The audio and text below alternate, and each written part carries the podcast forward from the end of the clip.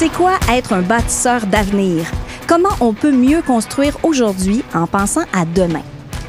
Je m'appelle Anaïs Favron. Dans le cadre de ce balado de l'Association de la construction du Québec, j'ai décidé de réunir des entrepreneurs qui ont su innover, revoir leur façon de faire pour améliorer leur productivité et la qualité de leurs projets. Puis, parce qu'on le sait que ça job, on n'a pas toujours le temps de jaser, on prend une pause puis on discute ici de ces questions de fond. Bienvenue à Entre deux chantiers.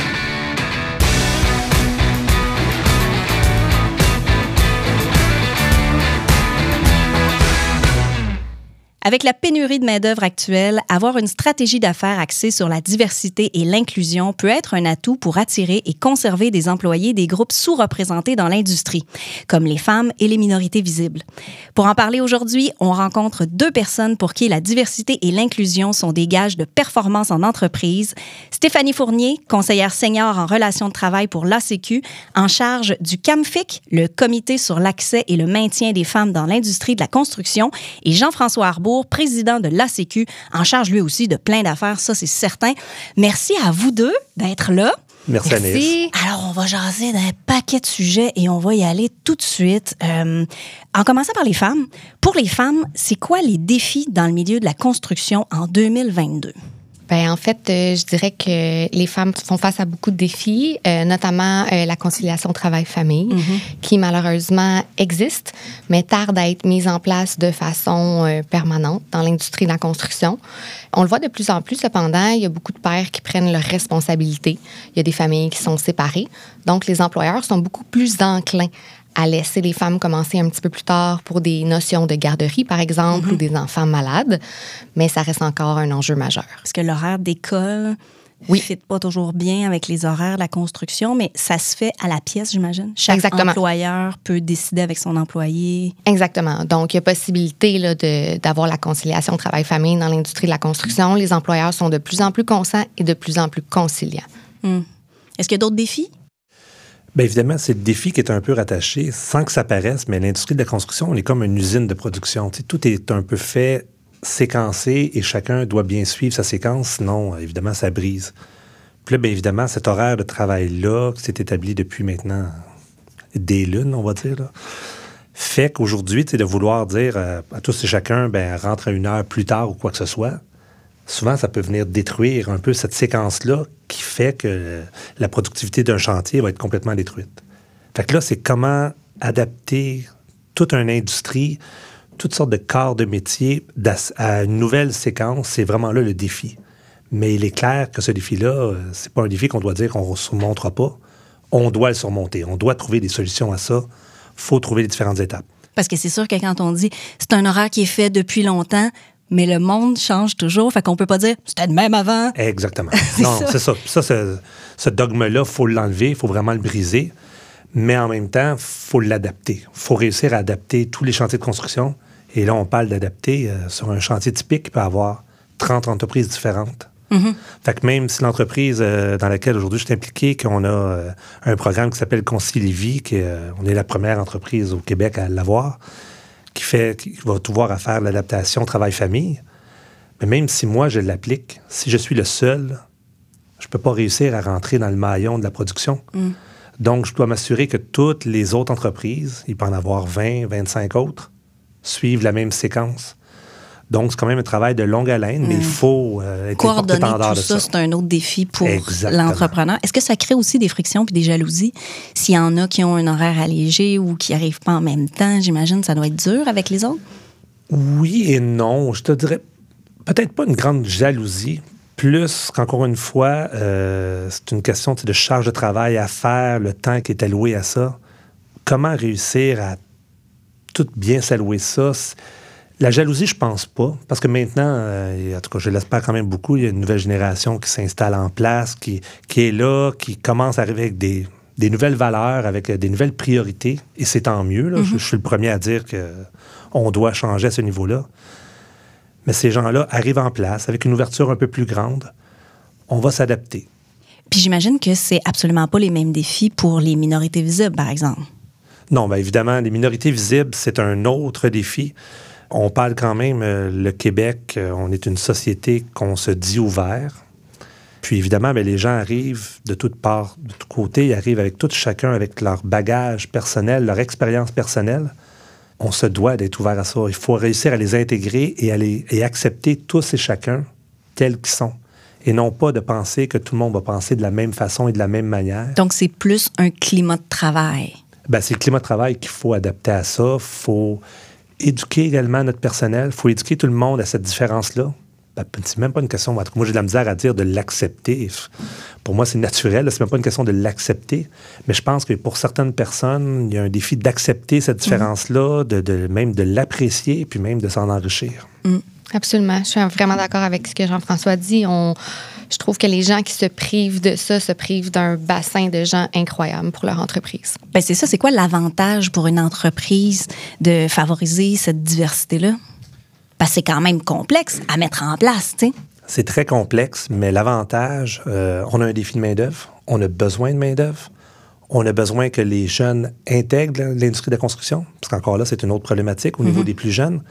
Les jeunes arrivent avec une vision complètement différente euh, de la génération des 55 ans et plus. Je m'exclus juste de la limite, là, mais la limite, elle bouge toujours selon qu'on vieillit. mais, euh, tu sais, cette nouvelle génération-là qui rentre est une génération pour laquelle l'inclusion, c'est naturel, c'est même pas un... En tout cas, pour eux autres, c'est même pas un défi, c'est un... Mm-hmm. Ça fait partie de leur quotidien, en fait. Exactement. Pour eux autres, c'est quelque chose qui est intégré. Fait que si tu veux intéresser les gens, bien évidemment, les jeunes vont être les premiers à aller vers des entreprises qui vont être ouvertes à ça. Avec, tu sais, on parle beaucoup du ESG, mais également, il y a l'humain derrière tout ça une entreprise qui va avoir une diversité, qui va représenter cette diversité-là, qui va même la promouvoir, va attirer un attrait pour les jeunes. Fait que les jeunes vont avoir un intérêt à vouloir se joindre à cette industrie-là. À cause des valeurs véhiculées, oui. Exactement. Puis est-ce que c'est un retour sur l'investissement de faire ça? Quand on parle d'argent, là. Oui, instantanément. oui? Ben oui, parce qu'évidemment, notre défi à nous, c'est d'avoir de la main-d'œuvre. Trouver des contrats, c'est une chose actuellement, dans un espace-temps un peu particulier, qu'avoir des contrats, c'est pas ça qui est compliqué, mais c'est de les faire. Avoir cette main-d'œuvre-là, c'est l'outil, c'est le gage de la rentabilité pour une entreprise, c'est ça. Donc, pour moi, il est un, c'est un oui sans équivoque. Il y a une rentabilité, même monétaire, associée à ça. Puis est-ce qu'il y a des coûts aussi associés à ça? Faut-tu engager quelqu'un pour faire un petit peu de promotion de diversité ou est-ce qu'on faut engendrer des coûts? Écoute, si on peut dire engendrer des coûts, peut-être, euh, je dirais un peu au niveau des coûts, au niveau ressources humaines, un petit peu plus de formation qui doit être fait. Mais j'ai de la misère à dire que pour moi, c'est un coût. C'est plus une connaissance personnelle qui se développe, c'est des valeurs personnelles qui se développent. Mm. J'ai de la misère à mettre le coût associé à ça. Mais encore une fois. Il y a plus de retours que de coûts. exactement. Puis c'est, ça vient du top to bottom. ça doit venir d'en haut. Ça doit venir des propriétaires, ça doit venir des entrepreneurs, ça doit venir des leaders, leaders syndicaux. Ça doit venir de partout, du top de l'industrie pour que ces valeurs-là descendent jusqu'en bas. Absolument. Puis qu'est-ce qu'on peut faire concrètement comme employeur pour favoriser la diversité et l'inclusion dans son entreprise? On commence par où? S'il y en a qui nous écoutent et qui font, bah oui, mais là, où je vais? C'est une grosse question. Ben écoute, moi, je pourrais déjà te lancer par expérience personnelle. Dans mon ancienne entreprise, euh, avec ma fille des ressources humaines, à un moment donné, on a juste fait un constat. on s'est dit, on n'a rien fait pour ça, mais on a comme réalisé que finalement, dans l'entreprise, on représentait, euh, sans le savoir, on avait comme six religions différentes dans l'entreprise. On représentait environ une dizaine de pays d'origines différentes qui étaient à l'intérieur de l'entreprise. Évidemment, il y avait des gens euh, blancs caucasiens euh, traditionnels que l'on est. Euh, il y avait des gens d'origine asiatique, des gens d'origine haïtienne. il y avait même des gens qui arrivaient du Moyen-Orient, de l'Afrique. Mais pour nous, c'était pas. on n'a pas rien fait pour ça. C'est que nous, on a dit il y a un poste ouvert. On veut la bonne personne pour ce poste-là. Ça s'est fait tout seul. Ça s'est fait d'une façon naturelle, puis on a comme fait le constat, à un moment donné, de, c'était comme le résultat qui s'est fait par lui-même. Fait que je pense que c'est la meilleure façon quand ça se fait sans être forcé. Évidemment, pour certaines entreprises, il faut peut-être mettre un peu plus d'emphase, il faut s'assurer de, de, promouvoir ça, de leur, de leur montrer quand même les avantages liés à ça. Mais je pense quand même, et j'ai une confiance envers mes consoeurs et confrères euh, dans l'industrie de la construction, écoute, ça devrait se faire d'une façon naturelle. Mm-hmm. C'est la bonne personne pour le bon poste, peu importe ses origines, peu importe sa religion, peu importe sa langue même. Mais des fois, j'imagine que on veut ouvrir ça, mais si c'est pas les CV qu'on reçoit, j'imagine, Stéphanie, est-ce que tu as entendu parler de, de compagnies qui ont fait quelque chose de concret pour aller chercher euh, des gens de la diversité? Ben oui, effectivement, il y a certaines compagnies qui, euh, évidemment, vont mettre euh, certaines mentions dans leurs offres d'emploi. Donc, évidemment, comme quoi ils sont ouverts à la diversité. il y a certaines entreprises, pour parler des femmes aussi également, la Sécu donne ce qu'on appelle un certificat mention mixité pour les entreprises qui sont fières d'embaucher des femmes. Donc, les gens vont afficher ce certificat-là sur leur demande d'emploi. Puis, pour faire un peu de pouce sur ce que Jean-François a dit, quand le climat est sain, au travail, il y a beaucoup de bouche à oreille qui se fait. Donc, il y a certains travailleurs qui parlent à leurs amis, à leurs entourages, puis qui mentionnent à quel point ben, c'est agréable d'être de travailler dans cette entreprise-là, le climat est sain, la job est le fun à faire. Donc, ben, à ce moment-là, ça crée du mouvement, puis ça crée des gens qui ont envie d'intégrer ces compagnies-là aussi passer quelque chose aussi au sein de l'entreprise, de, de garder son monde puis de favoriser ça aussi. J'imagine qu'il faut intégrer dans les ressources humaines, il faut changer un peu le fonctionnement. Bien, il y a certains changements qui se font, puis euh, je regarde dans les employés de bureau où est-ce que j'étais avant, on est, où est-ce qu'on représentait toutes les personnes de différentes origines.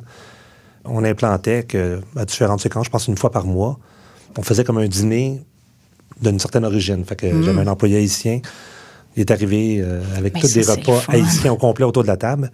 Mais tu sais, même dans les dîners, dans le day-to-day, c'est un plaisir d'arriver dans la mhm. cafétéria puis d'avoir toutes les odeurs, toutes les. on dit que la nourriture rassemble les gens. C'est un moment. La première fois que tu goûtes un griot. c'est ça. Des oh. fois, des fois c'est surprenant, des fois, c'est, euh, ça, te bouleverse un peu. Mhm. Mais c'était le plaisir de sentir ces odeurs-là, de sentir, la, de goûter un peu à tout, puis d'être ouvert par rapport à ça. Puis ben, ça, ben, moi, j'ai toujours dit, la nourriture commence le début de la conversation, puis après ça, ben, là, tu es capable de parler de choses et autres avec les personnes. On parlait des origines du pays, on parlait des expériences, de qu'est-ce qu'ils ont vécu. Euh, tu sais, des gens qui sont ici de la première génération, donc qui arrivent vraiment de l'extérieur. Il y en a qui sont de deuxième, troisième génération. Ben, ils nous parlaient de leurs parents, de leurs grands-parents, qu'est-ce qu'ils ont vécu. C'est toutes des choses. Encore là, c'est des choses simples à mettre en place. Mm. Il faut une certaine volonté, évidemment, du côté patronal, puis ça, si j'ai un mot à lancer, je pense que c'est vraiment. Il faut aller de l'avant, il faut montrer l'exemple, il faut euh, vraiment implanter euh, différentes mesures par rapport à ça. Mm. ça apporte de la richesse humaine beaucoup, beaucoup. Euh, c'est bon pour l'individu, même en dehors de son travail. en 2021, la part des femmes actives dans l'industrie de la construction en chantier a franchi la barre des 3% Mais le taux d'abandon est quand même supérieur à celui des hommes. Pourquoi les femmes quittent davantage l'industrie? Je me tourne vers toi, Stéphanie, parce que là, tu sais, on a parlé de... Absolument. En fait, les femmes quittent l'industrie de la construction parce que, bien évidemment, on se mettra la tête dans le sable. C'est une industrie qui est encore difficile. C'est une industrie euh, où, dans certains milieux, euh, il y a un bassin d'hommes qui sont réfractaires à l'entrée des femmes. Mm-hmm. Euh, c'est difficile, on en parlait là, en début de, de balado, conciliation travail-famille. Donc, parfois, quand la femme doit quitter la maison à 5 heures du matin, la garderie n'est pas ouverte, là, c'est vraiment pas facile. C'est ce qui fait en sorte qu'elle abandonne. Les climats aussi, il y a des climats de travail qui sont pas sains. Il y a encore du harcèlement, malheureusement, en chantier. Ceci étant dit, ça tend à changer. La nouvelle génération d'hommes plus jeunes euh, a un, meilleur regard sur la femme au travail, une meilleure façon de l'intégrer.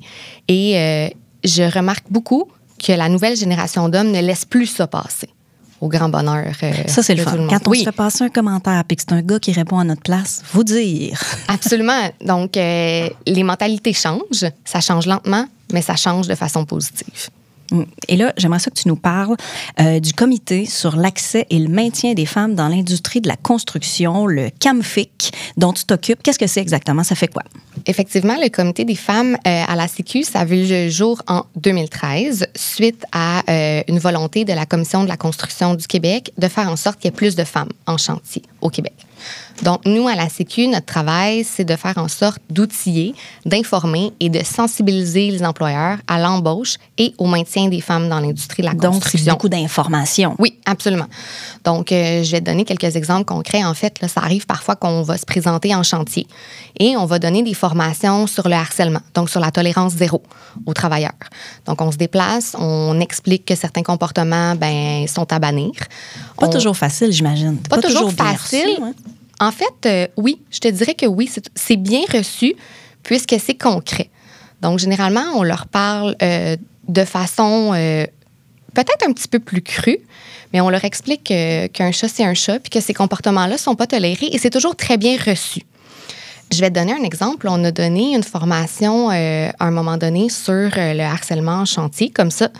Et il y a un travailleur qui en a profité pour se lever, parler à l'ensemble de ses collègues masculins pour lui expliquer qu'il était en transformation de sexe. Oh! Donc, on va plus loin qu'une femme sur un chantier, là. Absolument, absolument. C'est parfait. absolument. Et euh, ça a été super bien reçu.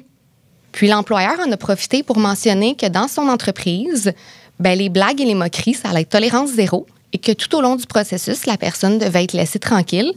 Puis on en a demandé des nouvelles par la suite, puis ça s'est vraiment bien passé. Donc parfois, il en résulte de belles histoires mm-hmm. comme ça. Puis également, on fait euh, des événements. On a quatre événements qu'on a produits. Le colloque, Construire ce conjugue au féminin, qu'on organise généralement à chaque année. Les employeurs se présentent. On invite plein de personnes en lien avec l'industrie de la construction, parfois non. On a déjà invité euh, une professeure euh, qui enseignait à l'école des pompiers pour venir expliquer un petit peu la réalité des femmes pompières dans mhm. l'industrie. Donc, on trouvait qu'il y avait un très beau parallèle à faire avec les femmes de la construction, euh, le physique, la lourdeur de la charge à porter et tout ça. Donc, il y a des professeurs des écoles de métier qui viennent nous parler également. Il y a des femmes de métier qui viennent nous parler. Il y a une femme de métier qui travaillait sur le pont Champlain comme monteuse d'acier, qui était venue nous, de nous parler de sa réalité de travail. Donc, ça crée de beaux événements, mais notre mission, c'est vraiment d'informer, de sensibiliser euh, les employeurs à l'embauche et au maintien surtout des femmes dans l'industrie. Quand même, quand même, tout un défi. Absolument. Euh, Jean-François, à travers votre parcours d'entrepreneur en construction, je t'ai vous voyez, j'aurais pas dû faire ça. Euh, c'est quoi les mesures que vous avez instaurées pour favoriser l'inclusion? Je dis vous, là, toute la compagnie, mais des femmes, parce qu'on a parlé de la diversité tantôt, mais pour les femmes, y a-t-il quelque chose qui se fait concrètement? S'il y a des choses qui se font, il n'y a pas rien de spécifiquement pour ça. C'est plus, encore une fois, toute une diversité, une question d'éducation à tous et chacun. Il n'y a pas un programme spécifique associé à ça, mais moi, je vais souvent plus dans, on va prendre l'exemple bête, mais les gars de chantier, entre eux autres, ça devient une caisse de résonance. Ça se mm-hmm. met à... L'esprit de groupe. Oui, l'esprit de groupe. Mais je pense que quand, après ça, tu les amènes tous un après l'autre dans une discussion one-on-one, je pense que c'est tout le temps de faire réaliser, de dire, mais tu sais, cette personne-là, qui est une femme, ça peut être ta sœur, ça peut être ta mère, ça peut être euh, ta fille. Est-ce que tu accepterais ce comportement-là envers cette personne-là? je pense qu'à un moment donné, dans le one-on-one, chacun va faire ce constat-là, puis il faut vraiment le travailler personne par personne pour qu'après ça, mais ben, quand l'effet de groupe se fait, ben, il n'y a rien de mieux, puis comme tu disais Stéphanie tantôt, il n'y a rien de mieux que quand c'est un de la gang qui va mhm. remettre les autres à leur place en leur faisant ce même constat-là. C'est arrivé sur un chantier euh, dans mon ancienne vie, mais c'est arrivé et c'est le meilleur résultat qu'il va avoir. Parce que tous et chacun dans ce cas-là vont faire le constat, vont réaliser que ce que j'ai fait là n'avait pas de sens. Donc, c'est pas nécessairement un programme, mais évidemment, au niveau, encore une fois, des horaires de travail, de tout ce qu'on peut faire pour l'horaire de travail, d'essayer de le simplifier. Puis je reviens par rapport aux charges, on parlait tantôt le poids. Mais pour moi, c'est même pas une question, ah, une femme peut le faire ou un homme peut pas le faire.